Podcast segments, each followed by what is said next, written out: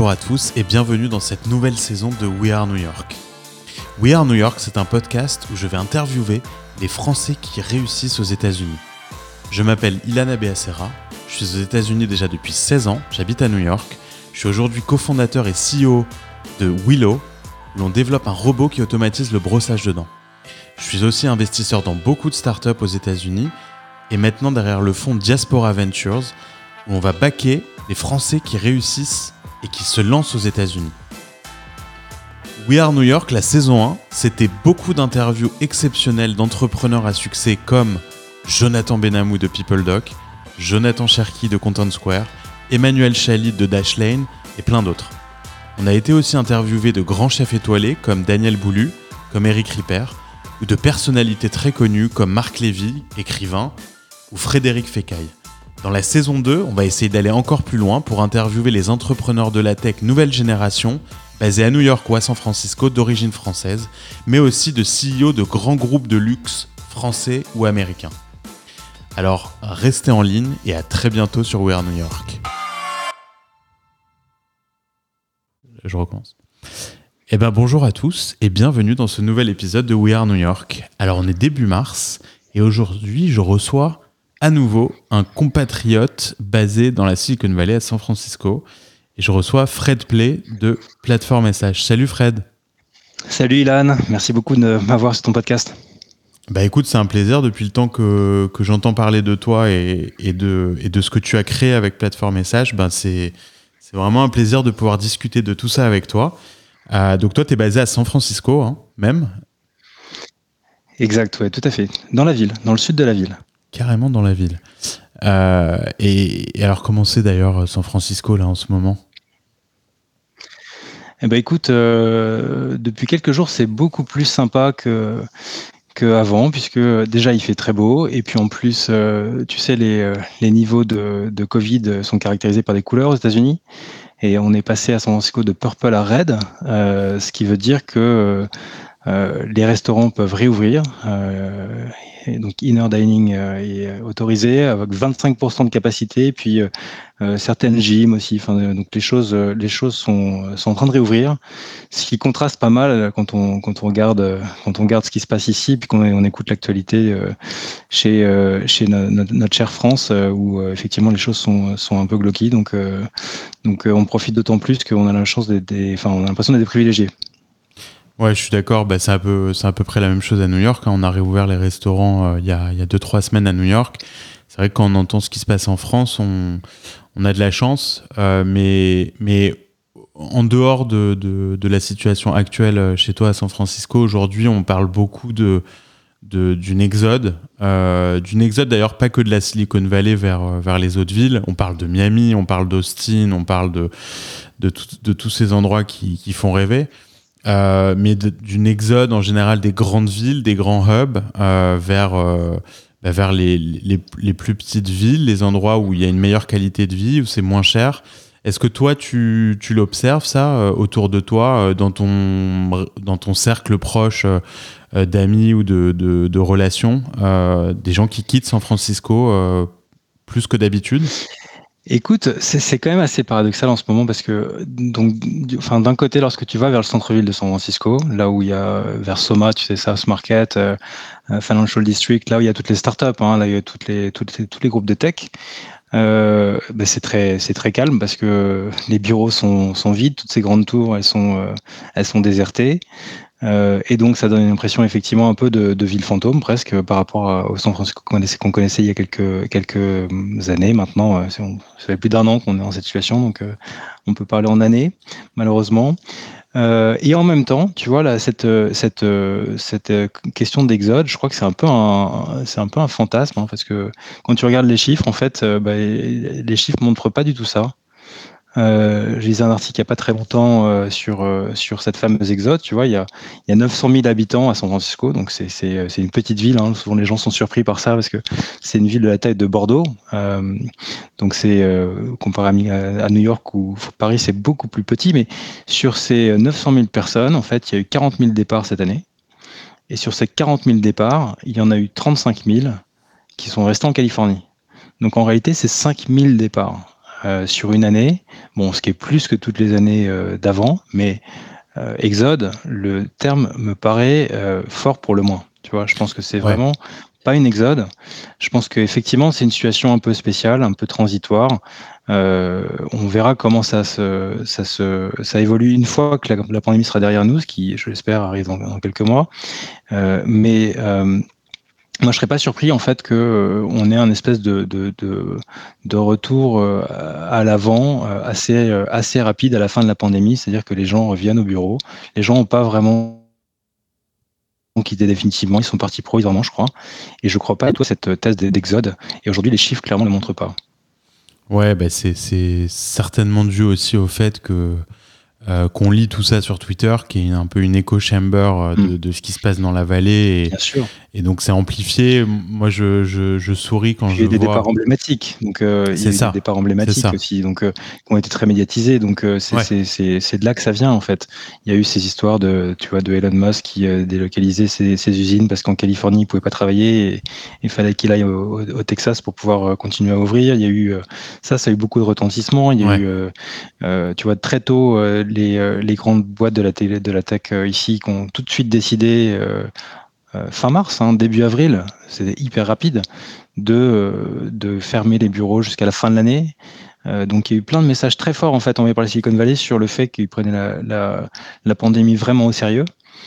Euh, et je pense que ça, c'est resté dans les esprits et, et, ça a alimenté ce, ce mythe d'une exode qui est, bien sûr, il y a eu des départs, je suis pas en train de le contester, mais, mais rien, de, rien de massif et, et je, crois que la transformation va être assez relative en réalité. Ouais, c'est vrai, c'est vrai. Il y a, y, a, y a, eu des moments, euh, il y a eu des moments euh, marrants. Je me rappelle euh, sur Twitter de, bah, d'ailleurs, il le fait encore aujourd'hui, mais le maire de Miami qui interagit avec les, les stars de la tech de San Francisco sur sur Twitter, qui répond à leurs mentions, qui les invite à, à, venir à Miami. Il y, a, il y a, je crois, Naval, Naval de Angelis, Naval Ravikant qui qui lui est parti habiter à Miami. Il y a eu, il y a eu effectivement mmh. des grosses figures. Donc ça donne ouais. l'impression que une grosse ampleur. Après, euh, ce que tu dis, les chiffres que tu donnes, tu dis qu'il y a à peu près 5000 personnes qui sont parties de San Francisco, c'est rien. Euh, tu vois, pour le coup, à New York, on est, on est sur des chiffres complètement différents parce qu'on estime qu'il y a à peu près 13% de la population de New York qui a quitté New York euh, depuis un an. Donc c'est énorme. Euh, pour wow. le coup, 13%. Moi, je le vois dans l'école euh, de mes enfants, euh, y a, on, a, on a perdu 16% des, des élèves. donc c'est réel à New York. Euh, le, gros sujet ensuite, c'est euh, euh, est-ce que ces hubs qui sont des hubs parce que des, des, des, des, des, headquarters de grandes entreprises sont, sont, sont, dans ces endroits et donc des gros employeurs. Est-ce que tu crois que ces hubs, et, ensuite on va évidemment parler de, de votre culture complètement remote euh, est distribué euh, chez, chez Plateforme SH, mais du coup c'est un bridge vers cette discussion. Est-ce que tu crois que ces hubs vont rester des hubs euh, malgré l'effet euh, de la pandémie sur le, sur le work from home? Comment, comment tu crois que ces villes du coup vont se transformer? Donc on parle de SF, on parle de New York. Moi, je crois qu'elles vont pas tellement, tellement se transformer, honnêtement. Euh, je suis assez sceptique sur le fait que euh, on, on, on, voit une énorme différence après la pandémie et avant la pandémie. Euh, je pense que tu vois le, le, la raison, parce que la façon dont j'interpréterais les chiffres, la différence entre New York et San Francisco, c'est vraiment la taille de la ville. Tu vois, à San Francisco, il y a les gens habitent dans des petites maisons. Euh, et il euh, n'y a pas d'ascenseur, il n'y a pas de, de, de, de, lieu public obligatoire que, que, tu partages avec tes voisins, puisque c'est beaucoup des propriétés individuelles, euh, ou alors c'est des tout petits immeubles avec euh, trois, quatre étages et trois appartements. Et je pense que ça, ça joue beaucoup en fait sur la peur qu'ont eu les gens de transmettre le virus. Euh, à New York, quand tu habites en, dans Manhattan, tu habites forcément dans un gratte-ciel. Euh, tu as forcément euh, un, un, ascenseur qui est partagé avec tout le tout l'immeuble. Et je crois que ça, ça a beaucoup alimenté le, le, le souhait de départ parce que euh, feeling d'être unsafe. Il n'y a, y a, pas eu ça à San Francisco. Il n'y a pas eu non plus de vague comme il y a eu au début de, de la pandémie à New York, qui, qui, avait toute l'attention de tous les États-Unis. Enfin, était porté sur New York, hein, sur sur le début de la pandémie, parce que c'était vraiment le hub. la situation était quasiment catastrophique. Euh, et donc, euh, je pense que ça a beaucoup joué dans le départ, mais je pense qu'il va y avoir aussi beaucoup de, retours. Et euh, oui, les entreprises vont évoluer. Oui, le work from home va être toléré, potentiellement même, recommandé dans les entreprises. Euh, mais la plupart vont garder un, hub, la plupart vont garder un, des facilities physiques qu'elles vont aménager différemment, et ça restera dans les dans les grandes villes. Donc je crois pas que je crois pas qu'il y ait euh, demain un bouleversement euh, de ces villes. Je pense que quelque part il y aura un petit peu plus de d'égalité entre les campagnes et, et les villes parce qu'on pourra travailler de partout, mais ça va être, je crois, néanmoins quand même relativement marginal à l'échelle d'un pays. On parle probablement que de la tech et, la tech c'est un secteur important, mais ça reste quand même euh, en termes de, population active euh, des populations qui sont pas si gigantesques que ça. Donc, donc en fait, dans le, dans le phénomène de, de, remote aujourd'hui qu'on est en train de voir, euh, tu penses que oui, il va avoir plus de flexibilité dans, dans, dans le travail, dans ta capacité à travailler de chez toi ou depuis un bureau, euh, mais, mais que les gens ne vont pas forcément quitter ces grosses villes où est basé leur employeur. Donc typiquement, je travaille pour Google, je vais avoir un, un, modèle hybride, je vais pas aller au bureau tous les jours, mais je vais rester habité à San Francisco ou dans la vallée. Ça, tu penses que ça va être la je pense c'est ce qui va dominer? Je pense que beaucoup vont faire ça. Je pense que beaucoup de gens vont faire ça. Je pense qu'il y aurait bien sûr euh, des exceptions. On voit bien qu'aujourd'hui Google commence à, recruter des gens qui sont pas euh, dans la vallée, ce qui était absolument contre euh, tous les principes de Google avant la, pandémie. Ils voulaient les gens dans les bureaux. Maintenant, ils construisent des équipes, des équipes qui sont qui sont distribuées. je pense pas du tout que ça va être ça va être la grande majorité chez, chez, chez, chez ces grandes boîtes tech. et donc euh, et puis ces, grandes boîtes tech elles continuent à recruter. Donc euh, oui, il y aura du remote, mais il y aura aussi euh, encore plus de gens dans les dans les bureaux demain. Donc je ne crois pas que ça soit ça, change foncièrement la, philosophie des la physionomie pardon des, des villes. Ok. Donc ça c'est un, point de vue quand même intéressant. Quand tu vois ce que sont en train de faire euh, les, Facebook, les Twitter, les Google, etc., Apple, euh, par rapport à cette, euh, à, ce, à, cette modification des lieux de travail, ils ont tous un peu des réactions différentes. Tout le monde est un peu en mode réactif d'ailleurs sur, sur ça. J'ai l'impression qu'il y a peu de ce qu'on appelle de thought leadership autour de ces sujets finalement dans ces grandes boîtes. Tu as Facebook qui a autorisé tout le monde à, à travailler de la maison euh, et puis à un moment qui a dit ok bah c'est permanent, vous pouvez choisir dans quel dans quel endroit vous voulez vivre, mais par contre euh, en fonction de là où vous vivez vous aurez un salaire différent.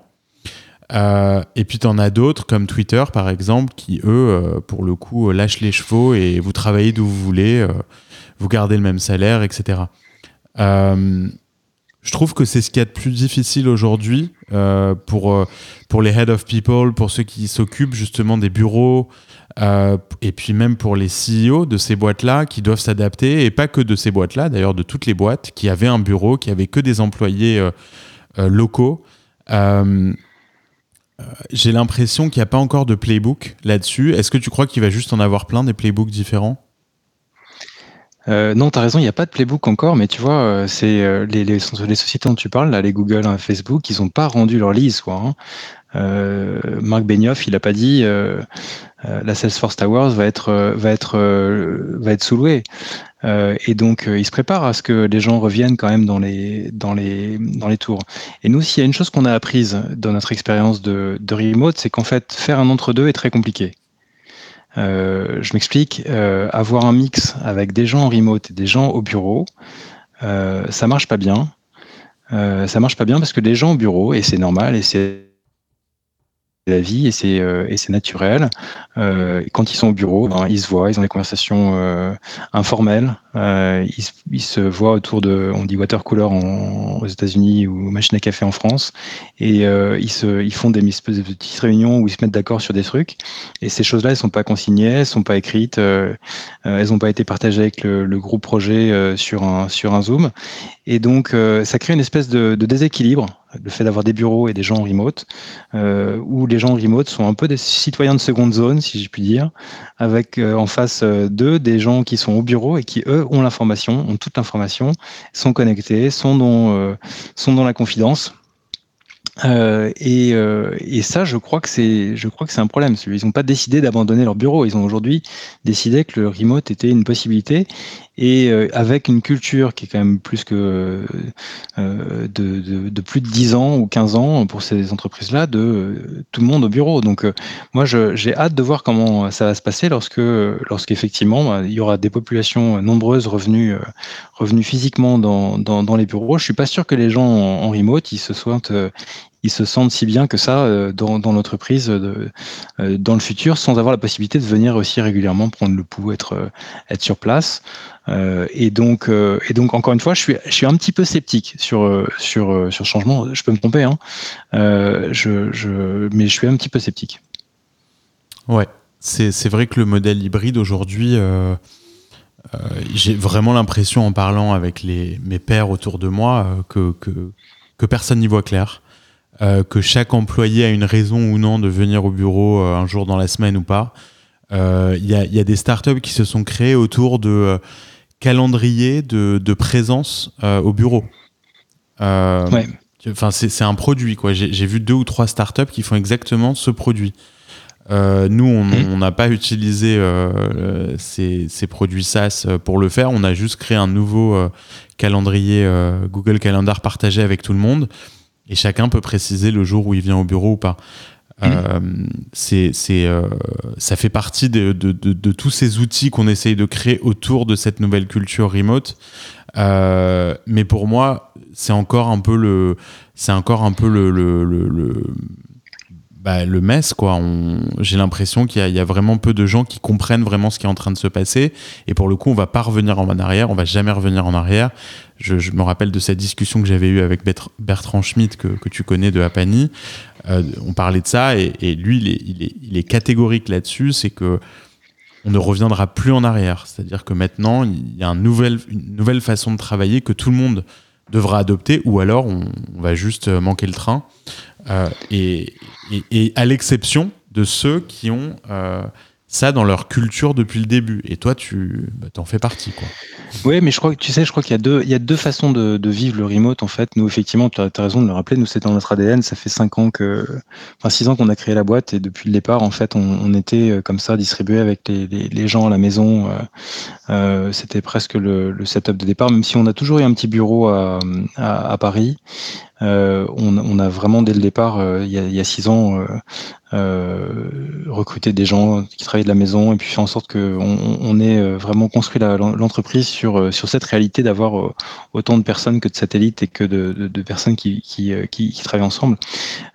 mais je pense qu'il y a deux, types de, de, remote. Vraiment, tu le, as l'entreprise qui a un bureau, euh, qui est le point euh, de ralliement un peu de tout le monde et qui tolère euh, que euh, certains employés ne viennent pas tous les jours euh, au par convenance personnelle, pour, pour, pour faire comme les autres, pour être...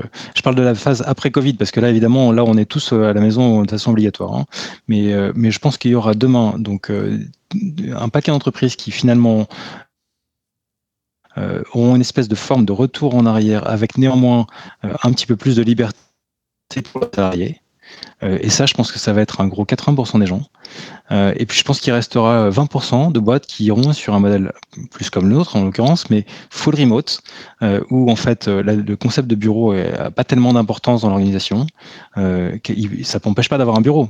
Il est là à la disposition des salariés, il est là quand il y a besoin de faire des meetings, quand il y a besoin de faire des, euh, des meet-ups, des gatherings, rencontrer un client, un prospect, mais il, est, là pour, pour être utile et c'est pas le lieu de présence quotidien. Et, et, je pense que ça, ça va être allez, je, te donne un chiffre, je pense 20% euh, des, euh, boîtes de tech euh, dans le futur. Et je, boîte de tech ou boîte de profession intellectuelle, parce qu'évidemment, tout ça, ça concerne pas du tout toutes les entreprises qui sont euh, qui ont un lieu physique, du retail, euh, de l'industrie, de, des usines, des laboratoires. tout ça, évidemment, c'est un autre sujet. Mais donc, si on restreint un autre sujet, c'est-à-dire les, sociétés à prestations intellectuelles, y compris dedans les boîtes de tech qui créent du code, finalement, ça n'avait pas tant de monde que ça. Et je pense que dans ces euh, gens-là, il y aura que en gros 20% qui seront sur un mode full remote. Il y a une autre dimension en fait que je trouve intéressante, Ilan, si tu me permets, euh, c'est euh, dans, dans, le, dans, le, dans la notion de full remote, il y a une notion de qui est-ce que tu recrutes. Et est-ce que tu recrutes des gens qui sont dans ta zone de chalandise, entre guillemets? Euh, et, euh, et, ça, je pense que c'est aussi un, un, élément qui est hyper structurant et que nous, on a poussé, poussé assez loin, puisque en fait, non seulement on a dit les gens travaillent à la maison, mais en plus, on a dit pour les jobs, il n'y a pas une dimension euh, géographique notable. Par exemple, un sales, il y a une dimension géographique notable, évidente, mais sur les autres jobs, on peut recruter des gens n'importe où. Et quand je dis n'importe où, c'est euh, sur la planète. Quoi. ce qui fait que nous, aujourd'hui, dans l'équipe d'ingénierie, on a des gens en Australie, qui travaillent pour l'équipe d'ingénierie, en Inde, en Europe, en Amérique, au Canada, Amérique latine, des gens partout.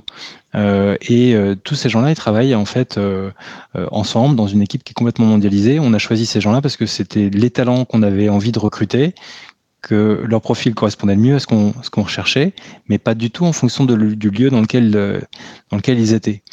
Euh, et, et, ça, je pense que c'est le modèle, tu vois, remote qui, qui est euh, peut-être le, le, niveau le plus, plus, plus euh, jusqu'au boutiste ou, euh, ou peut-être avancé, si, si on veut dire les choses de façon positive. c'est, tu vois, le fait de dire, voilà, en fait, j'ai accès à un pool de talents, il est mondial, et maintenant, avec les outils de 2021, je peux les faire travailler ensemble de façon efficace. Je peux créer une culture, je peux, je peux créer une startup qui va fonctionner. Euh, ça, je pense que c'est ça la vraie, euh, le, vrai aboutissement du remote. Pour moi, le, le j'ai un bureau et je donne un peu de flexibilité à mes salariés. C'est sympa, c'est bien, il faut le faire. C'est pas, euh, c'est pas du tout ce qu'on appelle le remote. Et tu penses que toutes les boîtes peuvent être set up pour développer ce mode de fonctionnement ou, ou il faut avoir démarré comme ça? Non, je pense que c'est, il faut pas avoir démarré comme ça. Je pense qu'on a une grande période de transition possible hein, pendant un an, un truc exceptionnel quand même parce que passer du jour au lendemain d'un modèle de, bureau à un modèle remote euh, sans un truc comme ça, comme, comme un virus qui le provoque, je pense que c'était quasiment impossible. Euh, donc quelque part, tu vois, si, si, si, le, si le virus a eu euh, des effets positifs, et, enfin, on, est bien au courant que évidemment euh, c'était surtout un, une énorme vacherie ce virus, mais quelque part il y a quand même des, des, trucs un peu positifs et ça, ça en fait partie. C'est-à-dire que on a donné accès aux gens à finalement une autre façon de travailler, une autre façon de vivre, avec peut-être un meilleur équilibre entre vie perso vie privée. Euh, sur, euh, euh, sur des populations énormes. Et donc tout le monde y a goûté et maintenant il y a une vraie envie de, de, pouvoir le faire. Je pense que, encore une fois, ce n'est pas du tout un jugement de valeur. Hein. je juge pas, c'est pas un jugement de valeur de dire que 80% des, entreprises vont rester centrées sur un bureau avec des, salariés qui vont avoir plus de liberté. Ce sera très bien pour eux euh, sont aussi plus contents vis-à-vis de leur employeur et je pense que c'est gagnant-gagnant. Mais euh, moi, je pense qu'il y a un modèle qui est, à mon avis, un peu plus euh, restreint de quelques entreprises qui vont vouloir effectivement, et c'est des modèles qui existent, hein, c'est tu vois des gens comme Automatique, comme GitLab l'ont fait à une autre échelle que nous. Hein. Nous, aujourd'hui, on est 240 chez Plateforme SH, chez Automatique, qui sont maintenant euh, euh, plus de 3000 ou 4000, je crois. Euh, enfin, donc, c'est des chiffres qui n'ont qu rien à voir et ils sont complètement remote. je me rappelle de, du, du, tweet du CEO d'Automatique de, qui montrait son, son, bureau avec une table de ping-pong en plein milieu d'un. C'était un immense lieu, tu sais, un immense salle. Il n'y avait que la table de ping-pong, quelques bureaux et tout vide. Et euh, son tweet, c'était euh, il y a quelques années en disant voilà, j'ai rendu mes bureaux de San Francisco, il n'y avait, plus, avait plus un chat. Quoi. Et euh, donc, en fait, il a permis ça. Les gens ont naturellement saisi l'opportunité et, sont, sortis de, sont sortis du bureau et ont décidé de, travailler à la maison progressivement parce que c'était c'était son mode de vie, c'est ce qu'il a insufflé dans son organisation et, et, les gens ont suivi. Et... Mais ça, je pense encore une fois que voilà, ce sera les 20%, pas les 80%. Ouais. Euh, bah, c'est déjà beaucoup, c'est déjà une grosse évolution de rien par rapport à aujourd'hui. Tu sais, ce qui est drôle, Ilan, c'est que avant, nous, on prenait un peu pour des fous. Hein. Euh, moi, quand je parlais, j'ai parlé un jour avec un avec un VC il y a il y a, trois ans, je crois, euh, et et donc je le pitchais sur ma boîte. Et à la fin, il me dit, écoute, vraiment, je trouve que c'est intéressant. Vous faites un, un, bon produit, les chiffres sont sont, sont convaincants, mais j'investirai pas dans ta boîte. J'ai dit, ah bon, pourquoi? Il me dit, bah, en fait, j'investirai pas dans la boîte parce que je crois pas au modèle remote. Je crois que ça marche pas. Euh, et surtout, euh, plus important, je crois que tu pourras pas la revendre. Ce qui était à l'époque un bon point. Hein. Et tu la pourras ah pas la vendre parce que Facebook, Google, Microsoft, s'ils rachètent une boîte comme la tienne, ils veulent que tout le monde soit au bureau. Et toi, là, aujourd'hui, c'est tout, c'est tout dispersé comme ça. Ça peut pas être, ça peut pas être compatible avec leur culture. Et euh, il avait raison il y a trois ans. Euh, maintenant, j'ai envie de lui envoyer une petite carte postale pour lui dire, écoute, le monde a changé. Et finalement, euh, aujourd'hui, c'est presque, je pense même presque un argument, tu vois, pour nous. Je pense que ça améliore notre valorisation aujourd'hui de start-up, de scale-up, d'avoir cette capacité à travailler comme ça mondialement. et je pense que c'est un point fort. Alors qu'avant, c'était, on, me prenait un peu pour des, pour des touristes. Un de mes clients m'a dit un jour, euh, en me voyant et après avoir commencé à collaborer en me disant au début j'étais pas sûr que vous étiez une vraie compagnie quoi. Euh, avec votre setup et un américain euh, donc c'était pas tu vois c'était un gars dans la tech il me dit j'étais pas sûr que vous étiez une vraie compagnie. J'étais un peu surpris mais, mais effectivement c'était la perception Il, y a, quelques années de c'est quoi ces hippies tu vois qui qui travaillent à la maison quoi. Ouais il y en avait peu. Il y en avait très très peu. Et aujourd'hui tu es un héros. Aujourd'hui, t'es un héros. Non. t'es un visionnaire. Non, en tout cas, il y a, y, a, y a, un côté vraiment visionnaire. Je me rappelle effectivement de WordPress, qui était euh, la boîte dont tout le monde parlait euh, euh, sur la culture remote et distribuée depuis des années. WordPress, j'avais été voir leur bureau sur les, les docks là, à San Francisco, mm. je sais pas, peut-être en 2008, tu vois, il y avait déjà mm. personne dans leur bureau. donc oui, et, et, et, ça demandait en fait un, un certain, un certain aplomb. Euh, pour c'est Matt euh, Matt Mullenberg Mullenberg ouais un truc comme ça. Euh, un truc comme ça. Je crois qu'on écorche son nom là mais, ouais, c'est quelque chose comme ça. En tout cas il s'appelait Matt. Et, et lui il avait il avait ce côté un peu culte quoi. Tu vois il inventait un nouveau mouvement. Et, et c'est vrai que ça demandait cette force avant euh, beaucoup moins aujourd'hui. Là, là aujourd'hui, c'est au contraire, c'est l'inverse. Si tu suis plus mouvement, mais euh, mais très bien. Mais en tout cas, pour faire une, une pause, une seconde avant de, de continuer, j'ai des questions un peu plus précises sur votre culture chez Plateforme Message, mais j'aimerais juste expliquer déjà ce que ce que tu fais parce que c'est pour le coup un produit euh, quand même B 2 B. Donc ceux qui nous écoutent vont pas forcément euh, avoir entendu parler de toi, à part dans les réseaux euh, euh, de, de, de start-up et de VC français aux US, parce que pour le coup, tu as déjà créé une très belle boîte. donc tu le disais tout à l'heure, 240 employés, complètement distribués. vous avez levé 47 millions de dollars, si mes chiffres sont bons, mhm. avec des, des, gens comme Partech et, et Euraseo, entre autres. Donc toi, tu es basé euh, à San Francisco. La façon dont on explique ton service, alors c'est pas pas évident, mais bon, en, anglais, c'est en tout cas c'est un platform as a service euh, pour aider euh, les les grandes entreprises à gérer des fleets, des flottes de, de, sites internet. donc c'est comme ça que vous vous présentez. tu peux me donner juste un exemple hyper précis de tu as des gros clients, hein, tu as, Adobe, tu as Johnson Johnson, tu as, BNP, etc. Donne-moi un exemple de, euh, de ce que ça veut dire de gérer des flottes de websites, puisque tu parles euh, parfois de, milliers de sites qui sont gérés par, euh, par ces clients. comment on peut gérer des milliers de sites En fait, c'est quoi exactement? Ce qu'ils gèrent avec vous? Mais Écoute, et ce serait vraiment amusant parce qu'en fait, c'est incroyable à quel point les, les, sites et les web apps prolifèrent dans les, dans les organisations. Euh, tu vois, on, a fait une petite étude qui montre que dans, dans un grand groupe, tu as en, moyenne 500, 500 euh, sites euh, app qui existent, tu vois, mm. dans toutes. Et, un exemple que je vais te prendre, c'est l'exemple de, de, Nestlé, qui est un de nos, de nos clients. Nestlé, c'est un grand groupe mondial, ils font presque 90 milliards de, de, de chiffre d'affaires, tout le monde les connaît. Ils ont 700 marques dans le monde. Toutes ces marques sont hyper multinationales. Euh, et euh, donc, euh, ils ont besoin en fait de déployer des sites web par marque et souvent par pays. avec des, problématiques que tu vois le, positionnement de chaque marque par pays est parfois un petit peu différent et, donc à la fin ils, ils, se retrouvent à gérer des presque un 10, je crois 10 000 sites euh, ou pas loin, enfin des ah milliers et des milliers de, de, sites web. Et en fait, manager un site web sur le cloud, manager un site web comme euh, tu vois un CMS, comme WordPress, on vient de parler d'automatique juste avant là, comme WordPress, comme Drupal, euh, comme Magento, comme toutes ces, toutes ces technologies très connues. en manager un, c'est déjà pas forcément évident. En fait, c'est beaucoup de temps à passer. Ce temps-là, on l'appelle maintenant DevOps. Avant, on l'appelait IT Management, mmh. sysadmin. tout ce temps-là, en fait, quand tu, quand tu construis un site web, les gens le savent peu, mais en fait, tu, tu passes environ 70% de ton temps sur ce qui est vraiment utile pour le site web. Si tu me enfin, j'aime bien présenter les choses comme ça, mais ce qui est vraiment utile pour le site web, c'est ce qui va servir au client. Donc, euh, tu vois, la, user experience, euh, la UI, les fonctionnalités, tout ça, c'est vraiment ce sur quoi tu as envie de passer du temps par ton équipe.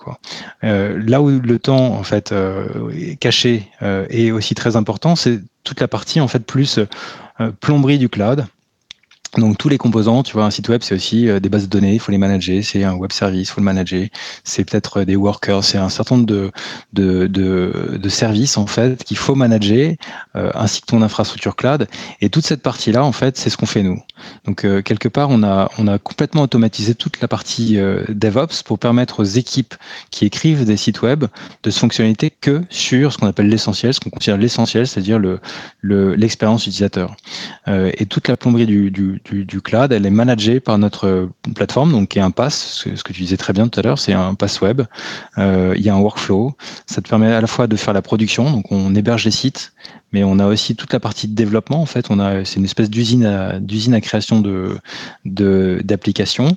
Euh, on n'est pas un SaaS, hein, vraiment. On utilise, on, permet à nos, utilisateurs d'utiliser les, outils open source qu'ils, qu'ils souhaitent utiliser euh, et sans contrainte, sans les travestir, sans les changer. Leur code, il est, euh, il est à eux.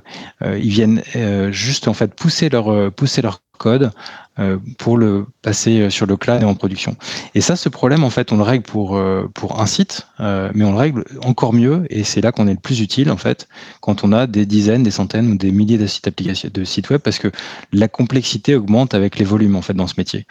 Plus tu as de sites, plus c'est compliqué. Et plus tu as de sites, plus tu as de stacks aussi, plus tu as de, de, de, de différents langages de programmation, plus la complexité augmente encore et on est dans un monde où en fait aujourd'hui les développeurs veulent pouvoir utiliser le bon outil, le bon langage pour le bon outil et donc les, les stacks aussi prolifèrent. Donc les stacks prolifèrent, les applications prolifèrent, et nous on essaie de rationaliser tout ça, d'être un peu la, la, plateforme qui permet de d'être le socle en fait, qui permet à ces, entreprises de bouger vite, de, de, faire du bac à sable, de faire des expérimentations, de faire des changements rapidement, euh, et tout ça de façon safe, secure, euh, compliant. Donc voilà, c'est euh, on fait un projet très, très ambitieux, hein, c'est vraiment un projet avec beaucoup d'ingénierie, beaucoup de R&D.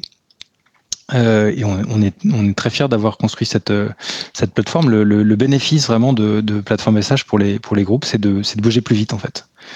Euh, bouger plus vite sur, la transformation digitale, sur le, déploiement des applications, sur sa maintenance, sur leur mise à jour. Ok, bah c'est très clair. Le, premier, le premier challenge qui me vient en tête quand tu montes un, produit comme ça, c'est que c'est très, impliquant pour tes clients de, tout basculer chez toi.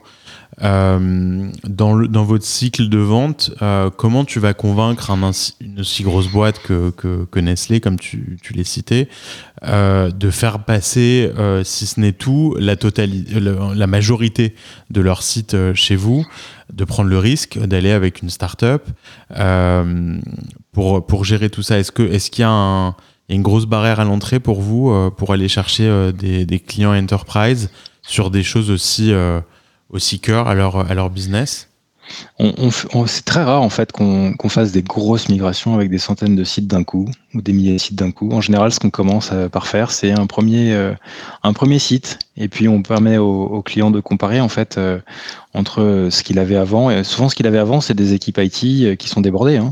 Ouais. et donc comparer ce qu'il avait avant euh, versus l'expérience qu'on lui qu'on lui propose, de mesurer la différence et puis progressivement en fait de déployer plus d'applications chez nous. Donc tu vois, c'est euh, euh, en fait le on n'est pas dans une logique où c'est tout ou rien. on est dans une logique où on rentre, j'ai envie de dire modestement sur une ou deux apps. On est testé, on est on est sous la sous la loupe des, des IT managers qui qui en général ont une loupe et un esprit critique assez exacerbé. Euh, et, euh, et puis ensuite, euh, ben, si on, on les convainc qu'effectivement, toutes les métriques montrent qu'il vaut mieux, il vaut mieux basculer d'autres applications pour eux parce qu'ils ils vont permettre, ça va leur permettre de faire autre chose. Tu vois, le, la, la, vie d'un CIO, d'un IT manager aujourd'hui, elle est très compliquée parce que c'est des gens en fait qui passent leur temps à dire non. euh, qui passent leur temps à dire non au métier parce qu'ils sont en charge de trucs qui sont hyper importants. Ils sont en charge de la sécurité, ils sont en charge de la compliance. Euh, Aujourd'hui, la sécurité, on rigole plus avec la sécurité dans, aucune, dans aucun business, pas que dans les business software. Euh, ça peut foutre une boîte par terre, euh, la sécurité. Euh, et donc, les IT managers, ils ont en fait le mauvais rôle à chaque fois de devoir dire non au business parce que parce qu'il faut prendre le temps d'évaluer les choses. Ils ralentissent tout en fait et, ils ralentissent tout parce que c'est leur devoir d'assurer que la, boîte va être pérenne face aux choix éthiques qui aujourd'hui peuvent exposer de façon incroyable les entreprises. Et, euh, et nous, nous, on, se positionne en partenaire de, de l'IT en fait pour pour les aider à dire oui plus souvent au business, euh, avoir un rôle qui est moins un rôle de faiseur, mais plus un rôle de de gouvernance. Euh, L'IT aujourd'hui, euh, leur, leur, mission, elle a évolué vers un d'un rôle où c'est vraiment de la production, vers un rôle où en fait ils sont les garants de, du fonctionnement d'entreprise. Et, euh, et, de ce point de vue-là, si tu veux, on essaie d'être vraiment leur, euh, leur, leur partenaire euh, et travailler avec eux main dans la main pour, euh, pour leur permettre de, de bien faire leur métier, de dire oui plus souvent finalement euh, au métier, d'être moins un goût d'étranglement et d'être plus un enabler. Et, et quand, tu, quand tu démarres un business comme ça, donc, donc tu as démarré Plateforme SH en 2014 avec tes cofondateurs, mm -hmm. c'est à ce moment-là que tu bouges à San Francisco ou c'est avant, pendant? À quel moment? Non, euh, non on, est trois hein, à avoir, avoir lancé euh, plateforme.sh. Donc Damien euh, qui est euh, le, CTO et, et, puis Ori qui est CPO, donc produit, et moi-même. Euh, et on travaillait déjà ensemble depuis euh, depuis de longues, de longues années avec Damien et Ori. C'est notre troisième en, entreprise commune, donc euh, on se connaît très très bien et on est très très complémentaires. on bosse bien ensemble.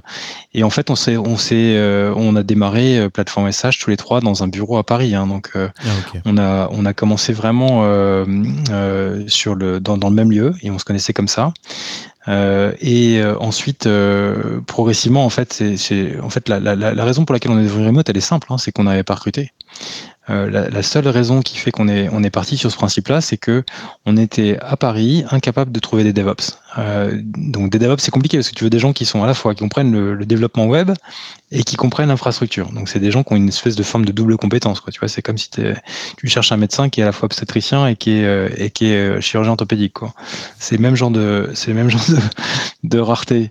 Euh, et donc euh, ces gens-là, en fait, on n'arrivait tous juste pas à les trouver. Il y avait beaucoup de concurrence. Il y avait concurrence de Blablacar, il y avait concurrence de Criteo, il y avait à Paris euh, déjà un écosystème euh, bien développé de, de, de startups qui recrutaient des, des DevOps comme nous. Et donc, on a commencé à les recruter en dehors de, de Paris. Et puis, progressivement, en fait, euh, c'est devenu une évidence. Et puis, ça l'est devenu encore plus qu'on avait une ambition mondiale. Avec Plateforme Message, depuis le départ, on ne voulait pas faire une boîte qui, euh, attaque le marché français. On voulait une boîte, qui, soit capable d'être d'être mondiale dès, dès, le lancement, en fait. Euh, et, euh, et, les US sont devenus une espèce d'évidence euh, parce que premier marché, parce que on, un peu de traction. Et, et donc, c'était, en fait, ça avait toujours depuis le départ une, une, une cible pour nous, si tu veux.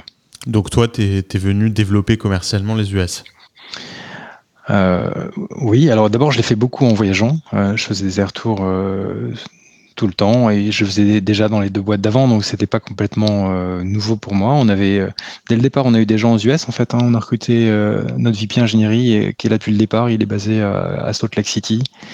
Euh, enfin, on a deux VP ingénierie. Il y en a un qui est basé dans le sud de la France et puis l'autre qui est à Salt Lake City. Euh, et, euh, et, puis on a on a commencé aussi à recruter progressivement du customer success, des, des, vendeurs aux US et puis tout autre type de fonction. En fait, on était euh, on était euh, dès le départ en fait. Avant que j'arrive, tu veux, je suis arrivé dans une société qui existait. D'ailleurs, ça m'a permis d'avoir un L1, euh, alors que d'habitude on a un E2 quand on E1 pardon quand ouais. on est, enfin on vient comme investisseur. Moi, je suis pas arrivé comme investisseur, je suis venu comme expatrié de ma propre boîte, ouais. puisqu'on avait déjà créé une, une filiale ouais. aux US et qu'on avait déjà du monde, ce qui était d'ailleurs, ce qui était d'ailleurs une très bonne idée d'un point de vue purement visa. Mais bon, là je digresse, mais mais mais effectivement, l'idée c'est qu'on avait déjà du business quand je suis quand je suis arrivé. Et euh, je suis arrivé un an avant Damien qui m'a qui m'a rejoint un an plus tard. Donc, donc euh, des trois fondateurs, euh, Damien et moi sommes sommes aux États-Unis. Damien un petit peu plus au sud de moi puisqu'il est à San Diego lui, et Ori est à Paris. Ok. Et bah, bah, justement, ce qui est intéressant, c'est que donc vous êtes une boîte complètement distribuée. Pourtant, tu as quand même dû déménager aux États-Unis euh, où tu as senti le besoin de déménager aux États-Unis pour développer la boîte. Est-ce que tu aurais pu le faire euh, euh, depuis la France, ce que vous avez réussi à développer aux États-Unis? Ou est-ce que c'était juste un choix personnel d'avoir envie de tenter l'aventure américaine? Et, derrière ça, la question, c'est bah, aujourd'hui, il y a beaucoup d'entrepreneurs français qui visent les US depuis la France. Euh, ils se disent que maintenant, bah, c'est possible de réussir euh, aux États-Unis sans avoir à, déménager, à faire un visa de travail, etc. Euh, comment ça s'est passé dans ton cas? Est-ce que d'être sur place, ça a eu un impact commercial? La, réponse est de, de toute évidence oui, parce que en fait, euh, pourquoi est-ce que c'était important pour moi de venir sur place? Euh, D'abord parce que je pense que c'est possible depuis la France, mais c'est euh, aussi se réserver une, une vie assez misérable, hein, parce que surtout quand tu travailles avec la côte ouest, si tu veux passer un petit peu de temps avec la côte ouest, ça veut dire que tu travailles jusque très très tard le soir. Et, et, bon, moi je suis quelqu'un de plutôt du matin, j'aime bien travailler tôt, mais, mais je déteste travailler tard. et donc ça correspondait pas du tout à, à, mon rythme de vie. Et je trouve que les sacrifices pour bien faire les US depuis la France, qui est pas impossible, hein, mais qui est quand même compliqué. Euh, ils sont avant tout sur ta vie personnelle parce que le soir, c'est euh, c'est le moment où tu euh, peux socialiser, où tu peux euh, passer du temps avec ta famille. Euh, donc moi, je voulais pas faire ce sacrifice. Et puis, et puis surtout, en fait, je pense que si tu veux pouvoir vraiment craquer un marché, c'est à décider que c'est ton marché, ton marché prioritaire, ce qui était notre cas. Hein, nous, aujourd'hui, on fait 60% de notre chiffre d'affaires aux États-Unis. On a plus de 100 personnes en Amérique du Nord, entre les États-Unis et le Canada. donc c'est clairement devenu notre, notre, marché prioritaire, même si euh, juste après, il y a, y a l'Europe et il y a la France, la France, l'Allemagne et, l'Angleterre qui sont euh, qui sont très importants aussi. Mais mais vraiment notre notre notre principal marché c'est les US et il faut comprendre le marché, il faut le sentir et euh, il faut avoir du temps à passer avec les équipes et faire ça tout ça faire ça faire ça à distance. Je trouve ça c'est hyper difficile quoi. C'est c'est se mettre une barrière supplémentaire. et donc et donc moi, j'ai, enfin, je pense que c'était la bonne approche. Euh, et honnêtement, je conseillerais à, tous les Français, une fois la polémie, une fois la pandémie, encore une fois, on, en, reparle, mais derrière nous, euh, s'ils veulent vraiment bien faire les États-Unis, de, venir sur place. Je pense que c'est, ça me semble presque, presque, presque indispensable. À partir du moment où c'est le premier marché, si c'est un marché secondaire, c'est différent. Oui. Ça, ça peut pas vraiment, pour le coup, les États-Unis, euh, c'est rare qu'on arrive à réussir. En tant que marché secondaire. Euh, je suis d'accord. Je suis d'accord. Je pense que c'est c'est euh, je suis d'accord. Et ne serait-ce que parce que la taille des deals, la taille du marché, euh, la profondeur euh, sont, sont juste incomparables avec celle de l'Europe. Euh, la possibilité d'escaler est incomparable avec celle de l'Europe. Donc, donc effectivement, souvent ça s'impose surtout sur, les, sur le software B2B comme, le, comme le premier marché, sachant que la Chine aujourd'hui pourrait être le premier marché, mais elle est très impénétrable. et donc, et donc aujourd'hui, les États-Unis restent la référence, de toute évidence. Bien sûr. Euh, et juste pour euh, euh, finir sur ce sujet, rebondir sur ce que tu as dit, aujourd'hui on est d'accord que les deals sur lesquels vous êtes, les deals commerciaux sur lesquels vous êtes aujourd'hui, tout se passe sur Zoom. vous vous déplacez pas physiquement. Donc techniquement, si j'ai envie de pousser le, le truc un peu loin, je peux me dire, bon, bah, bah, quitte à faire du Zoom, je peux les faire depuis la France aussi. Ah oui, tout à fait. Et, mais tu sais, c'est même pas nouveau ça. C'est, on a toujours fait quasiment tous nos deals sur Zoom. Parfois, on prenait l'avion pour aller voir un client, mais c'était souvent après la signature. Euh, aux États-Unis, on a toujours fait tous nos deals sur Zoom. Et, euh, euh, en revanche, en Europe, ça marchait jamais. un petit peu mieux en, Angleterre et dans les Pays-Bas, et dans les Nordiques, mais en France, impossible. En France, sans faire un déjeuner, c'est très compliqué de faire un deal. Euh, enfin, c'était encore une fois, je pense que les choses vont changer. Et c'est une très bonne nouvelle pour, euh, pour, euh, pour les vendeurs de B2B software. Parce que je pense que là maintenant, les gens sont, sont OK pour faire des zooms, sont OK pour, pour avoir une démo en ligne, etc. Avant, ils voulaient un truc physique. Euh, ce qui avait des ce qui avait du charme, hein, ce, qui est, ce, qui est, ce qui est humainement sympathique, mais mais mais d'un point de vue business, c'est compliqué parce que c'est beaucoup de coûts, c'est beaucoup d'inefficience, c'est beaucoup de temps perdu dans les trains et dans les trains, les métros et et les déplacements d'une manière générale. Donc, donc l'aspect vente sur Zoom, c'est pas nouveau aux États-Unis du tout. En tout cas, pour nous, ça a toujours été le cas. même quand j'ai, même quand il n'y avait pas la pandémie, je faisais très peu de rendez-vous physiques commerciaux sur place. C'était très très rare. et là, aujourd'hui, évidemment, ça, ça, a complètement disparu et ça n'empêche pas de signer des, des contrats euh, de six chiffres. Tu vois, c'est euh, aujourd'hui on n'attend plus du tout du, du, physique pour ça. Et ça va s'installer ça. Ah oui, je crois que ça c'est pour le coup euh, quelque chose de vraiment admis parce qu'il y a une efficience, même la qualité des meetings sur Zoom euh, ok, on perd la partie convivialité, ça c'est évident, mais en fait, un meeting sur Zoom c'est top parce que tu peux partager ton écran hyper facilement, tu as un chat euh, pour dire des choses complémentaires sans, interrompre ton interlocuteur, tu peux même prendre les minutes sur un Google Doc de ton, euh, de ton meeting, tu commences à l'heure, tu termines à l'heure, enfin c'est juste waouh, c'est top quoi. c'est top, les meetings sont d'une qualité exceptionnelle. Bah, alors justement, c'est une des questions que j'allais te poser, c'est euh, dans, votre culture distribuée chez Plateforme SH, euh, vous devez forcément avoir des, tips euh, pour faire en sorte que la collaboration se passe bien. Parce que s'il y a une chose qui a beaucoup évolué et beaucoup changé avec le, la culture remote, c'est la collaboration. Il faut s'adapter à ces nouvelles façons de, de travailler ensemble, de brainstormer, de, de régler un problème, un sujet, etc.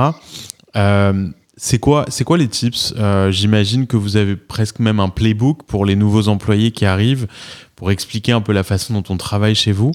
Euh, tu as parlé de Zoom, mais est-ce qu'il y a d'autres outils indispensables? Et dans les outils que vous utilisez, que ce soit des Slack, des Zoom ou autres, euh, quelles sont les, choses selon toi qui, qui, sortent un peu du lot, que vous avez essayé un peu de, euh, d'améliorer?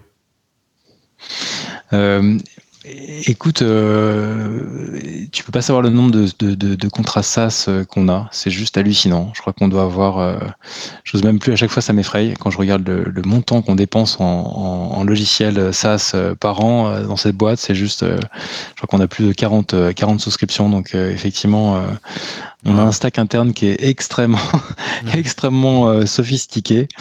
Euh, et euh, euh, en fait, ça repose sur un principe qui est, assez simple, c'est c'est l'écrit. En fait, c'est l'écrit avant tout. Et pourquoi? Parce qu'en fait, non seulement on est distribué, mais en plus on est on est sur plein de time zones. Et donc, si tu veux pas rater le train et si tu veux être au courant de ce qui se passe, il faut que ça passe par l'écrit. Donc, on, on, communique énormément par par l'écrit. On essaie de tout consigner. Euh, on essaie de vraiment bien euh, documenter euh, et l'entreprise, et le produit, et les process, et l'organisation, et les règles internes pour que ce soit explicite et, explicite et écrit. le plus possible. Donc ça, c'est un, gros travail qu'on a fait tout au fil des, années, qu'on continue à faire, hein, et qui est, qui est éditable par les collaborateurs. C'est-à-dire que Aujourd'hui, tout le monde peut euh, soumettre un pull request sur n'importe quel euh, élément de la documentation. Donc ça se passe, euh, on est quand même des, vrais geeks, hein, donc ça se passe sur GitLab pour l'essentiel. mais la collaboration, elle se fait effectivement sur sur ces outils où chacun peut faire peut faire une suggestion d'amélioration tout le temps. on a donc l'écrit, c'est le principal. Je pense qu'il faut aussi beaucoup beaucoup communiquer voire surcommuniquer dans une boîte remote euh, sans être casse-pied. Donc euh, réussir à être surcommuniqué sans, euh, sans, sans décider de quand est-ce que les gens vont vous lire ou vont vous entendre. Donc ça ne veut pas dire qu'il ne faut pas faire des zooms, on fait des, on fait des all hands bien sûr régulièrement, on n'en fait pas trop non plus. On essaie de, de limiter capacité à faire de la réunionnite, qui arrive assez vite à 240. Hein, en fait, on se retrouve assez vite absorbé par plein plein de réunions dans tous les sens. Euh, et donc ça, on essaie de limiter et de faire plutôt de basculer sur de l'asynchrone euh, le plus possible. Tu vois, le, le, le jeu, c'est de bien euh, balancer le synchrone de l'asynchrone. C'est-à-dire faire du synchrone de temps en temps, où on a vraiment besoin d'avoir tout le monde et, et, un truc un peu enthousiasmant, parce que regarder seul dans, sa, dans son coin une vidéo, c'est moins enthousiasmant que de participer à un moment live. Euh, faire faire du live, mais pas en faire beaucoup, euh, le garder de façon, le, faire très bien, le faire le mieux possible en tout cas, euh, et bien le préparer. Et puis sinon faire beaucoup d'asynchrone, d'écrit en parallèle, faire en sorte que les outils soient se parlent bien. Tu vois, typiquement, on a utilisé nous très tôt Octa et c'était absolument essentiel pour que tu aies un single sign-on qui fonctionne sur tous tes outils. C'est-à-dire que le matin, je passe pas ma vie à me loguer sur dix trucs différents j'ai un truc, boum, je suis logué partout. Ça, c'est hyper important parce que c'est vraiment des, des petits trucs de productivité. Les outils sont bien intégrés les uns avec les autres. Tu vois, typiquement Slack, qui est vraiment devenu le presque le, enfin le, lieu de communication principal de l'entreprise. Euh, Slack est intégré à tout. Euh, tu vois, on, a Jira qui s'occupe des, enfin oui, tous les tickets d'ingénierie sont, sont intégrés à Slack. Zendesk qui s'occupe du support. On a, on a plein d'éléments qui remontent de Zendesk euh, vers Slack. Salesforce, euh, tu vois, tous les matins, moi je vois le nombre de, de nouvelles opportunités, de, de pipe qui a été créé. Ça vient de Salesforce et c'est importé aussi dans dans, dans Slack, donc j'ai pas besoin de me connecter, euh, à Salesforce. J'ai mes tableaux de bord qui arrivent directement dans, dans Slack. On a un petit robot euh, qui fait plein de trucs. On lui demande, tiens, par exemple, dis-moi ce que tu sais sur ce client. Il va nous sortir un espèce de, compte rendu sur voilà le, le chiffre d'affaires avec le client, les derniers tickets. Euh. donc ce, ce, type d'intégration, en fait, c'est hyper important. On y a passé beaucoup de temps mais euh, on, a un, on a un stack qui est maintenant bien intégré, les outils sont bien intégrés entre eux, ce qui fait que c'est euh, on gagne beaucoup en, en, productivité en fait. Et, euh, et donc voilà, c'est on est efficient. Euh. bon, c'est plus facile pour une boîte comme la nôtre parce qu'on a on a plein de geeks et donc les gens aiment bien programmer ça et donc il y a aussi des, des choses spontanées. Tous les jours, il y a des, enfin pas tous les jours, mais il y a régulièrement des des bonnes petites surprises comme ça, des, des petits goodies qui arrivent, qui que, que, que, le, que, les gens ont codé euh, pour améliorer en fait le, le day-to-day de chacun. C'est euh, c'est hyper important et c'est hyper appréciable en fait. Ça, ça vraiment ça, ça voilà c'est vraiment du gain de temps euh, signifiant. Bah déjà il y a pas mal de super nuggets là dans ce que dans tout ce que tu nous as raconté. Donc déjà ça c'est hyper intéressant. Euh, tu vois un des sujets je trouve qui, qui ressort euh, qui est très difficile à appréhender dans ce dans ce setup c'est euh, la motivation tu vois, tout simplement. Euh, donc la partie un peu quotient émotionnel, tu vois, de, de, de des équipes, euh, ce que vont faire les head of people, les DRH dans ces boîtes-là, euh, distribuées. De, sentir le pouls de ses employés, tu vois, motivation ou démotivation à un moment T, c'est quand même hyper hyper important. Je trouve que en tant que CEO, en tant que chef d'entreprise, c'est c'est la raison principale de, de, de, ton manque de sommeil, tu vois, de savoir si tes, mm. tes, tes top lieutenants euh, sont committed, sont motivés ou ils ont perdu la motive parce qu'ils ont perdu un deal, ils ont perdu euh, quelqu'un dans leur équipe, etc. Euh, alors oui, je sais qu'il y a des, euh, tu vois, il y a des bots sur Slack qui peuvent aller te demander euh, si t'es en forme aujourd'hui, si t'es in a good mood ou pas, mais ça, ça remplace pas la discussion justement à la machine à café. Euh, comment toi tu, perçois ça? Est-ce que tu as mis en place quelque chose? Ou alors euh, juste ça fait pas partie de, de, de des choses qu'on mesure facilement dans une, culture euh, d'entreprise complètement distribuée? Écoute, le pouls d'entreprise, ça se mesure assez facilement quand même, je pense, parce que nous, typiquement, on fait un, sondage tous les trimestres. Avec quelques questions simples, hein, je crois que c'est entre 5 et 10 questions qui mesurent l'engagement des gens. Évidemment, c'est anonyme parce que sinon ça ça marche pas. Hein. Euh, donc c'est anonyme euh, et on leur demande si, euh, en gros, euh, ils comprennent la stratégie, si elle est lisible, euh, s'ils trouvent que le management fait un bon boulot, si si ils sont eux-mêmes engagés, s'ils sont motivés. Enfin, tu vois, on a des questions qui sont directes et, et, et simples. et on mesure en fait ce, taux d'engagement de trimestre en trimestre pour voir si ça s'améliore, si on a fait un bon trimestre de ce point de vue-là, un mauvais trimestre de ce point de vue-là. Euh, après, on a, tu vois, on n'a pas, je veux dire, on n'a pas, on n'a pas des solutions pour tout. Hein, on est, euh, on essaie de faire en sorte. Euh, moi, tu vois, j'essaie de, j'essaie de faire. Il y a quelques trucs qu'on essaie de faire très bien. C'est euh, le premier, c'est d'être, euh, d'être super transparent sur sur ce qu'on fait. Le deuxième, c'est de respecter, respecter nos valeurs et notamment une qui est particulièrement importante pour nous. Euh, qui fait un peu cheesy comme ça, mais qui est, qui est vraiment fondamentalement importante pour nous, qui est We care for each other. Euh, L'idée, c'est de dire, on a un peu, euh, on, a un peu le each other's backs euh, quand il y a un truc. Euh, on essaie de s'aider, on essaie de d'être de, solidaire. Quand il y a une question qui est posée sur Slack, on est bienveillant, on répond le plus vite possible. Euh, S'il y a un collègue qui est sous l'eau parce qu'il a, il a plein de boulot, on essaie de l'aider. S'il y a un client pas content qui tombe sur Customer Success, ben, l'équipe d'ingénierie va peut-être essayer de pouvoir améliorer deux trois trucs dans, dans, l'expérience. Et, et, ça, en fait, ça vraiment c'est un truc qui, qui marche bien chez nous. On a, on a réussi à créer cette espèce de, de vraie solidarité, de vraie entraide entre des gens qui se voient pas forcément beaucoup, enfin qui se voient plus maintenant, avant ils se voyaient un petit peu, mais qui se voient et, euh, et, ça crée une très bonne atmosphère. Donc moi je suis hyper vigilant sur le fait que euh, je veux absolument voir sur tous les messages dans Slack, par exemple, je veux de la bienveillance, euh, je veux de la bonne humeur. Euh, euh, on n'est pas chez bisounours, mais en tout cas, tu vois, il, absolument du respect. Euh, jamais on, single quelqu'un aussi sur un sur un sur un thread où on montre du doigt. Ça, c'est absolument pas toléré.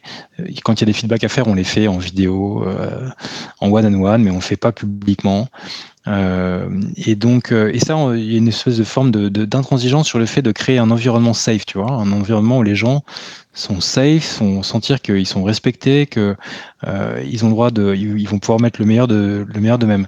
Et, en fait, moi, je trouve que ma, mission, elle est, elle est euh, principalement là-dessus, d'être la caution de ça, de créer cet environnement safe. Ça, c'est vraiment ma responsabilité première. Euh, au-delà de bien sûr euh, d'autres trucs, hein, mais mais mais si on parle de, bien-être des gens, c'est qu'est-ce qui va faire qu'ils vont adhérer à la boîte, c'est que un, ils sont dans un environnement qui est, qui est effectivement favorable pour qu'ils puissent donner le meilleur d'eux-mêmes d'une part, D'autre part, qu'ils adhèrent à la stratégie. Donc ça, évidemment, euh, il faut pouvoir parler de la stratégie, il faut, il faut, il faut communiquer dessus et, euh, être transparent sur les résultats, être transparent sur qu'est-ce qu'on veut atteindre ce, ce, ce trimestre, euh, comment on, a réussi le trimestre précédent et qu'est-ce qu'on veut attendre pour le prochain trimestre et comment on se compare par rapport à ces benchmarks. Et quand on rate, ben, pas avoir peur de le dire et d'être transparent et d'essayer d'expliquer euh, le pourquoi. Quand on a euh, over succeed ou over achieved, euh, ben célébrer. Et avec ces quelques principes qui sont des principes en fait un peu de bon sens, hein, je pense qu'on arrive à créer un vrai environnement favorable. Après, tu vois, la, la, magie de se voir, tout ça, c'est évidemment, ça fait un an que ça n'existait pas. Nous, on avait euh, et moi, je pense que pour une boîte distribuée, il faut absolument se voir. Hein, donc, je suis pas du tout en train de te dire qu'une boîte distribuée, c'est des gens qui se voient jamais. Dès que la pandémie s'arrête, on fera en sorte de pouvoir se retrouver euh, sur des moments forts euh, où il y a une grosse dimension euh, de sociabilité.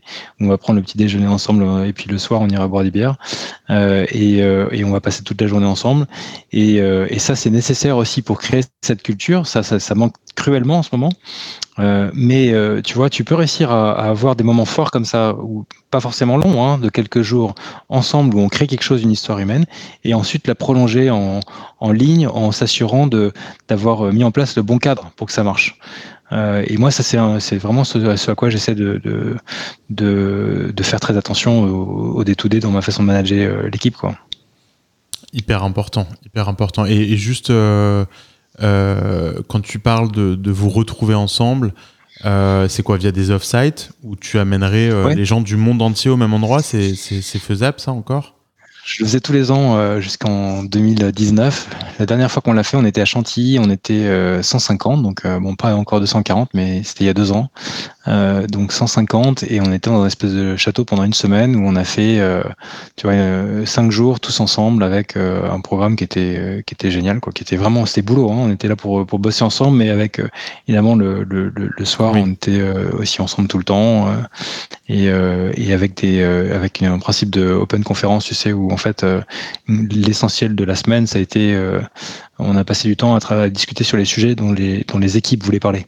Ouais. Euh, c'était pas un agenda down, tu vois, c'était vraiment un agenda euh, crowdsourcé, quoi. Ouais. Et c'était super. C'était vraiment, c'est un souvenir incroyable et c'est vraiment fondateur. Tu vois, dans, dans beaucoup de mes, euh, mes All je remonte ces photos parce que c'est un peu le truc auquel on peut se rattacher, tu vois. C'était il y a, on avait fait ça en, et donc ça c'était en 2019. En 2018, on était, euh, euh, on était en, à Barcelone avec pareil toute la boîte, on devait être 100. Avant, on était en Sicile, on a fait une année Punta Cana, on, je crois qu'on était 40. Euh, et puis euh, voilà, donc en fait, on, euh, tout ça, c'est des souvenirs. En fait, c'est un peu la mémoire de l'entreprise, quoi. Ces rassemblements. À chaque fois, c'était super meaningful. Et le prochain, j'ai hâte. Euh, j'espère en 2000, 2022, quoi. À mon avis, 2021, ça va être short parce qu'il y a un gros temps d'organisation, mais j'espère qu'en 2022, on pourra refaire un gathering avec tout le monde. Et si tout va bien, on sera 300. bon, bah, je passerai vous voir alors. Avec plaisir. Vous êtes plus à un prêt. Euh, ok, il y a deux autres questions que j'avais envie de te poser euh, à titre personnel. Bon, alors toi, tu as, une très très belle carrière derrière toi avant, euh, avant Plateforme SH. on va pas revenir sur toutes tes expériences, mais il y a, y a, des très belles boîtes comme The Commerce Guys qui était quand même assez connu. tu as bossé pour une autre boîte aussi, AF83. Tu as bossé pour SFR pendant un long moment. Mm-hmm. Infoclick, et puis tu as démarré ta carrière chez, chez L'Oréal. La première question que j'ai envie de te poser là-dessus, parce que du coup, Plateforme Message, c'est ta première vraie expérience euh, en tant que résident euh, américain.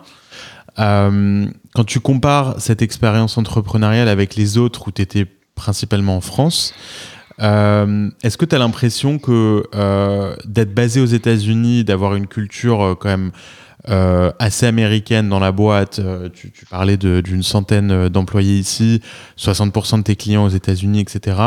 Euh, tu as l'impression que ça te fait pousser des ailes? Est-ce que ça te donne une ambition complètement différente des, boîtes que tu as montées avant?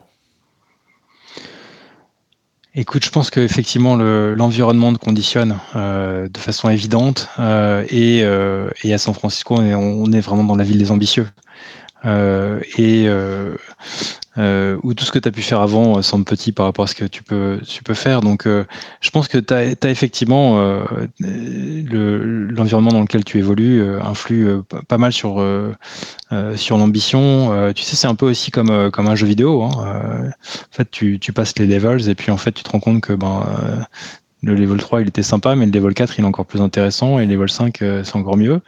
Et donc, euh, et donc, ça te tire et ça te, ça te fait grandir et ça te, ça te fait progresser, ça t'oblige, ça à, à donner le meilleur de toi-même. Donc, euh, moi, j'aime beaucoup cette espèce de, de, de sentiment de, de progression, d'être challengé, d'avoir des nouveaux défis, de, de, de me remettre en cause, euh, d'essayer de, d'essayer de comprendre euh, tous les jours. Enfin, moi, ça, c'est, je trouve que c'est juste absolument grisant et c'est une chance inouïe de, de pouvoir avoir une carrière où tu as l'impression, effectivement, que euh, tu encore euh, plus que jamais. Et moi, c'est, je vois ça vraiment comme un blessing, quoi, tu vois, de, d'avoir, d'avoir enfin, cette possibilité de, en permanence, apprendre, quoi. Ouais, et, justement, question euh, subsidiaire en tant que serial entrepreneur, j'ai vu que tu te décrivais aussi comme serial entrepreneur. Je sais plus si j'ai vu cette description sur le About de votre, de votre page, euh, de votre site euh, de plateforme SH. J'ai toujours été intrigué par cette façon de, de, de, qualifier des entrepreneurs qui ont monté plusieurs boîtes. Donc, c'est ce que ça veut dire, serial entrepreneur. Est-ce que euh, à chaque fois que tu montes une boîte, tu as l'impression que c'est ta dernière, tu veux que ce soit ta dernière euh, Ou alors tu es, le type d'entrepreneur qui aime l'adrénaline des débuts, qui aime construire, euh, mais qui a moins envie d'aller sur la suite. Tu vois, alors sans rentrer dans les détails de tes boîtes précédentes, elles ont toutes eu des, des vies et des histoires différentes. mais mais Comment tu, toi, tu te définis en tant que serial entrepreneur Est-ce que, là, au moment où on se parle aujourd'hui, pour toi, Plateforme SH, c'est ta dernière boîte, par exemple? Non, j'en sais rien en fait. Euh, j'en sais rien. Je sais que à ce stade, tu vois, je, j'avoue que je me, je me pose pas tellement de questions sur le futur, honnêtement, en plus. C'est-à-dire que là aujourd'hui, je suis hyper bien dans ce que je fais. J'adore l'équipe avec qui, euh, je bosse. Euh, je prends tous les matins, je vais avec satisfaction au, au travail avec même une certaine forme de gourmandise, tu vois, en me disant je vais encore apprendre des trucs. Donc, euh, tu vois, je, je, je me fais pas des plans sur la, sur la comète ou je réfléchis pas à, à ma prochaine aventure. Là, j'en suis pas du tout là. Euh, en fait, j'ai, j'ai, là, j'en suis dans un, je suis dans une phase où j'ai envie qu'on, qu'on, qu'on réussisse cette aventure. Euh, et ce que je veux dire par réussir cette aventure, c'est faire un truc qui soit euh, meaningful, que ça marche pour, euh, pour, pour tout le monde. Euh, et que tu vois on, euh, puisse développer la boîte euh, rapidement avec avec succès quoi. Et, aujourd'hui j'avoue que c'est vraiment ma mon c'est vraiment mon c'est ce qui me drive aujourd'hui. Tu vois serial entrepreneur j'avais jamais tellement réfléchi à l'expression t'as raison. C'est vrai que c'est vrai que ça pourrait induire ça. C'est à dire que euh, c'est une espèce de personne qui fait des boîtes en série. Moi, c'est pas du tout comme ça que je me, je me vois. En fait, j'étais un peu porté par les différentes aventures. Je me suis jamais dit, euh, je suis pas un zapper, je suis pas quelqu'un qui a envie de, de, de faire des trucs. Euh, euh enfin, je, tu vois, je suis à l'aise dans une histoire longue. je, en l'occurrence là, je suis pas du tout, pas du tout lassé ni prêt de me lasser. Donc voilà, enfin tu vois, je me projette assez, je me projette vraiment dans cette histoire sur le sur le long terme aujourd'hui. Ouais, bah écoute, ça se voit. Et puis les résultats payent. Et d'ailleurs, tu es, tu es dans le, French Tech 120 depuis, depuis deux ans déjà maintenant. Euh, vous êtes une boîte euh, française aujourd'hui ou une boîte américaine euh, Enfin, quel est le, siège de Non, écoute, on est une, une, boîte française, très très fière d'être une boîte française européenne. On a d'ailleurs été très très bien soutenu par la Commission européenne au tout début de l'histoire de la boîte. C'est grâce à la Commission européenne et à ces programmes de R&D qu'on a pu lancer la plateforme, qui a nécessité quand même deux ans de R&D avant de pouvoir être lancé, un peu comme un peu comme Willow, tu vois. On a on n'a pas fait du euh, lean startup. Euh, nous, c'est plus 38 ans quand même. Hein, vous, c'est bravo, vous, c'est 4 ans. Mais, euh, nous, c'est quand même 2 ans et 2 ans, c'est déjà long. Pour du software, oui, c'est vrai que c'est long déjà. C'est très long pour du software. Et, et, et c'est complètement à l'antithèse de tous les modèles de, de, de, mise en place de software que tu peux connaître en théorie euh, sur le marché où on te dit tu lances un MVP au bout de trois mois, tu itères. on a fait un truc dur. On a fait un truc où il y avait d'abord de la recherche fondamentale.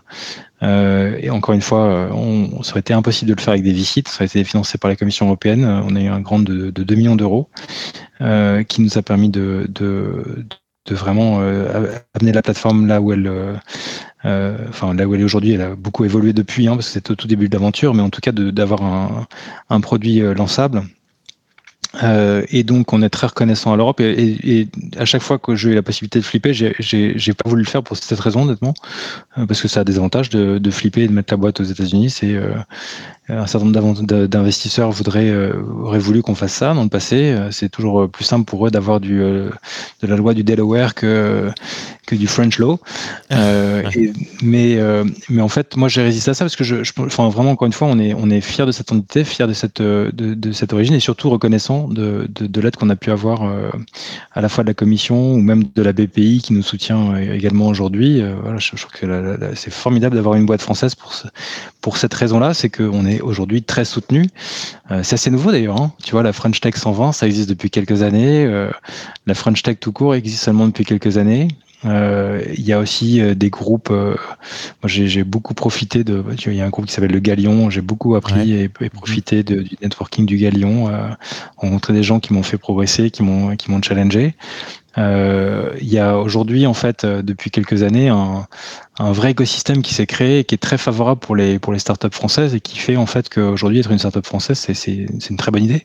Ouais. Euh, il y a plein plein d'atouts et donc, euh, et donc voilà, enfin, nous, on n'a pas l'intention de, de flipper euh, du tout et on reste français et fier de l'être. Bah ouais, le meilleur des deux mondes finalement, l'engineering français et le, le commercial aux États-Unis. Pas que, mais, euh, mais qui tu sais qu'on a quand même pas mal d'ingénierie aux, US. Hein. En fait, on n'a même pas cette, ce split qui serait très logique, hein. qui serait très, logique, mais en fait, euh, voilà, encore une fois, des histoires d'individualité, de, de, de, talent qu'on trouve dans des endroits où on les soupçonne pas, et, mais on, on, a bien sûr, bien sûr de la tech en France et avec des gens super brillants et des gens top. On a encore une fois un VP ingénierie, notre VP product, notre, notre chief product officer, euh, des, euh, des product owners qui sont super bons euh, et des très bons ingénieurs. Donc top. Mais, mais voilà, enfin, on, est, on a, à la différence de beaucoup de startups françaises où vraiment ils ont décidé de mettre toute la tech à Paris ou en France ou à Nantes ou euh, peu importe. Euh, nous, en fait, la, tech, elle est, elle est éclatée avec euh, des gens talentueux en France qui sont assez nombreux, mais, mais, mais elle est vraiment éclatée autour du globe. Quoi. Ouais, vous allez au bout de l'exercice distribué. Vous n'avez pas décidé de, de bloquer vos recrutements à, à, à la France pour ce qui est de l'engineering, même si c'est vrai qu'on a des très très bons ingénieurs. C'est ça. Mais vraiment drivé par, le, par la pénurie des talents euh, euh, face à laquelle on était euh, il y a, il y a, 5-6 ans. Maintenant, on a réussi, notamment grâce à ce, cette histoire, l'histoire de la boîte remote, tu sais, le, le fait d'avoir. Ça, c'est un, un truc qui, qui, attire beaucoup les ingénieurs. Et, euh, et, ça nous a permis de créer une vraie marque employeur. Tu vois, aujourd'hui, on a, euh, je crois, 15 000 CV par, euh, par trimestre qui arrivent wow. chez, chez RH. Donc, on, on, a une vraie capacité à attirer en fait des, des talents grâce à cette histoire qui a, qui, a, bien marché. Quoi. C'est, aujourd'hui, si tu veux, le, le, le recrutement, c'est jamais simple. Hein. C'est un point de focus hyper important, mais la bonne nouvelle, c'est quand même on a à chaque fois euh, des candidats sur quasiment tous les euh, tous les jobs. Évidemment, il y a des exceptions, hein. il y a des jobs qui sont hyper durs à, remplir, mais globalement, quand même, franchement, on a on a on a cette chance de d'être attirant pour les candidats et, du coup de trouver d'attirer les talents. Ça c'est assez ça c'est assez exceptionnel. pour le coup, j'imagine que que ça c'est une, une, value proposition qui doit plaire aux VC américains, aux VC californiens qui voient à quel point les, leur, leur, les boîtes de leur portfolio euh, euh, qui sont locales euh, ont du mal à recruter. C'est toujours une question qu'on te pose quand, tu, quand tu viens lever en Californie et, et ça c'est quand même un sacré avantage. quoi. Absolument. Et ça, c'est vraiment le côté euh, mondialisation. Faut pas trop le dire, Ilan. Je pense qu'il faut pas trop euh, faire passer le, le, le, mot parce que tout le monde va le faire. Et après, on va pas, on va perdre notre unfair advantage. Mais, euh, non, mais, il faut, il faut, il faut, on n'a pas parlé de la technicité d'aller recruter dans le monde entier, mais c'est quand même pas du tout simple de développer un pipeline de candidats qui vient de partout. ça aussi, c'est un savoir-faire. Et, quand tu pars de zéro, tu sais pas où démarrer. Euh, donc c'est quand même euh, ça aussi une sacrée barrière à l'entrée. Ah, on a, des gens en RH qui ont beaucoup beaucoup de talent et euh, effectivement c'est ils font pas une c'est pas une mince affaire que de, manager ce, flot de candidats de partout, de prendre des références, de s'assurer que c'est les bonnes personnes. Tu vois, c'est quand même toujours un enfin en tout cas dans les maintenant je, je me suis habitué mais c'est quand même toujours un, un peu un, un, acte de foi que de recruter quelqu'un euh, qui habite à 10 000 km de chez toi que tu n'as jamais vu que tu n'as pas serré la main euh, et à qui tu vas ouvrir les accès de ta boîte euh, tu, que tu vas former pendant trois mois euh, sur la base de quelques entretiens. Donc c'est toujours voilà c'est toujours un acte de foi quand même un peu périlleux. Il n'y a pas eu d'ailleurs de, de, de déconvenu là-dessus? C'est pas arrivé sur toutes les embauches que vous avez faites que, qui est Quelqu'un de mal intentionné euh, Non, mal intentionné, mal intentionné avec une histoire vraiment glauque, non. Mais, euh, mais bien sûr, enfin des ratés, euh, ça c'est sûr qu'il y en a eu. Hein, malgré le soin qu'on apporte au, choix des candidats, évidemment il y a eu des ratés.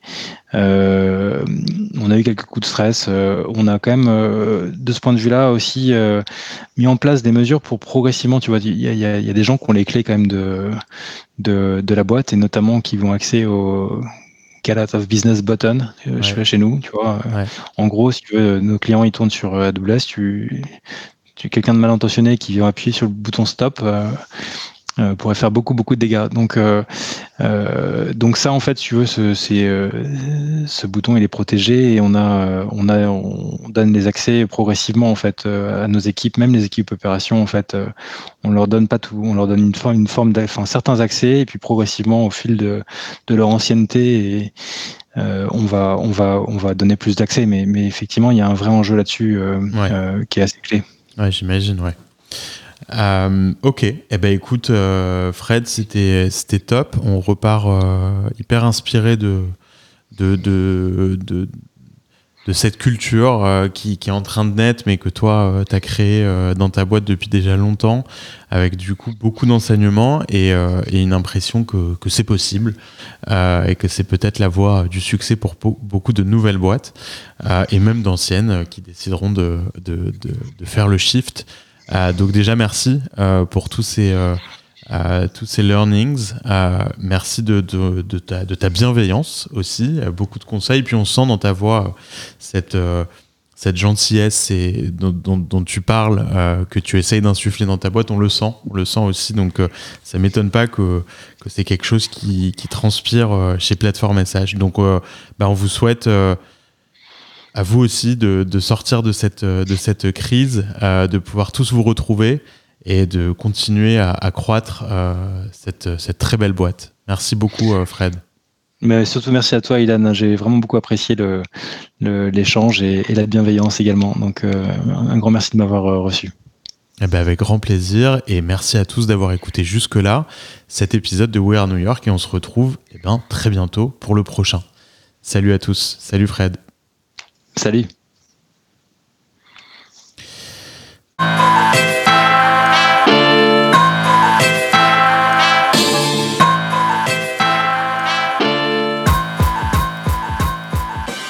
Merci d'avoir écouté cet épisode de We Are New York jusqu'à la fin. J'espère que le contenu vous plaira et surtout que vous aurez envie de partager cet épisode et le reste des épisodes de We Are New York autour de vous. Le site de We Are New York, c'est weareny.com tous les épisodes sont dessus. N'hésitez pas à laisser votre email sur le site pour que vous puissiez recevoir les derniers épisodes sur votre boîte mail directement. Ce qui nous aide beaucoup, c'est quand on met 5 étoiles sur son appli de podcast pour promouvoir We Are New York et aussi rajouter un petit commentaire gentil. C'est comme ça qu'on remonte dans les classements des podcasts. Alors merci de partager autour de vous et à très bientôt dans un nouvel épisode de We Are New York.